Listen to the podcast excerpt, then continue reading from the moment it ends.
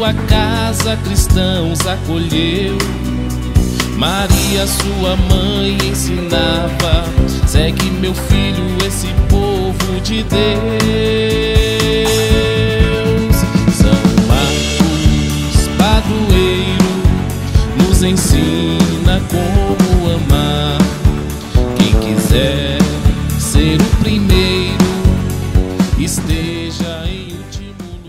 Mensagem do Padre com Senhor Luiz Antônio. Querido povo de Deus, irmãos e irmãs na fé, com esperança renovada, fraternidade e diálogo, a todos um abençoado dia com a graça de Deus. Dia 25 de abril, terça-feira, dia de São Marcos Evangelista. Autor do segundo evangelho, Marcos, como os outros evangelistas, ouviu e transmitiu por escrito a pregação apostólica para encorajar-nos no seguimento de Cristo, que ele descreve como um Messias humilhado, sofredor, crucificado e reconhecido pelo centurião como Filho de Deus. Celebremos sua festa com fé e entusiasmo, para que na escola do Evangelho aprendamos a seguir fielmente o Senhor Jesus. A primeira leitura é 1 de Pedro, capítulo 5, versículos de 5 a 14. Após retomar alguns conselhos anteriores, humildade, sobriedade e prontidão, Pedro insiste que é necessário resistir o mal. Este procura, de todos os modos, provocar o desânimo e a desistência na fé. A solidariedade com outras comunidades que enfrentam as mesmas dificuldades torna-se apoio e estímulo à perseverança na fé. Na linguagem dos cristãos desse tempo, Babilônia indica a grande cidade de Roma, centro das religiões pagãs. Silvano, ou Silas, foi também companheiro de viagem de Paulo.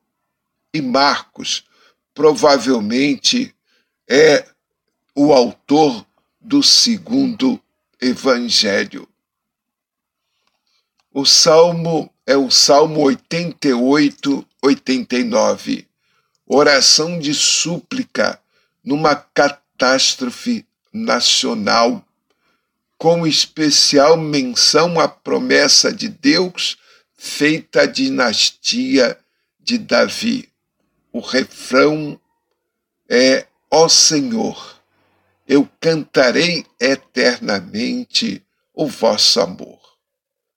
O Evangelho, Marcos, capítulo 16, versículos de 15 a 20. Proclamação do Evangelho de Jesus Cristo segundo Marcos. Naquele tempo, Jesus se manifestou aos onze e disse-lhes: Ide pelo mundo inteiro e anunciai o Evangelho a toda criatura. Quem crer e for batizado será salvo. Quem não crer será condenado. Os sinais que acompanharão aqueles que crerem serão estes: expulsarão demônios em seu nome e falarão novas línguas. Se pegarem em serpentes ou beberem algum veneno mortal, não lhe fará mal algum quando impuserem as mãos sobre os doentes e eles ficarão curados.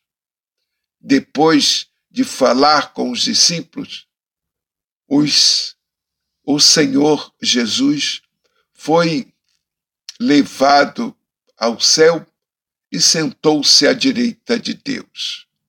Os discípulos então saíram e pregaram por toda parte. O Senhor os ajudava e confirmava sua palavra por meio de sinais que, o que a acompanhavam. Palavra da salvação. O autor, o evangelista Marcos, não pertence ao grupo dos onze, dos doze apóstolos, porém deve ter sido discípulo de Jesus. Pertencia a uma família de Jerusalém que pôs sua casa à disposição dos primeiros cristãos. Participou da primeira viagem apostólica de Paulo. Marcos acompanhou Pedro a Roma e prestou-lhe serviço durante a prisão do chefe dos apóstolos. Se essas informações se confirmam, ficamos sabendo que Marcos extraiu de fontes genuínas o evangelho que ele põe por escrito, o evangelho de Marcos. As últimas palavras do seu evangelho testemunham que muitos sinais e prodígios haveriam de acompanhar e confirmar a obra dos seguidores de Jesus. Isso de fato aconteceu. A igreja primitiva o comprova. É só ler Atos dos Apóstolos. Rezemos. Ó Deus, que concedestes a São Marcos, vosso evangelista, a glória de proclamar a boa nova, dai-nos assimilar de modo seus ensinamentos, que sigamos fielmente os caminhos de Cristo, que convosco vive e reina na unidade do Espírito Santo. Amém. Paz e bem a todos.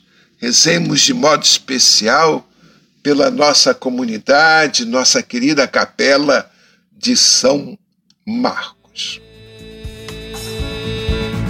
São Marcos, padroeiro, nos ensina como amar.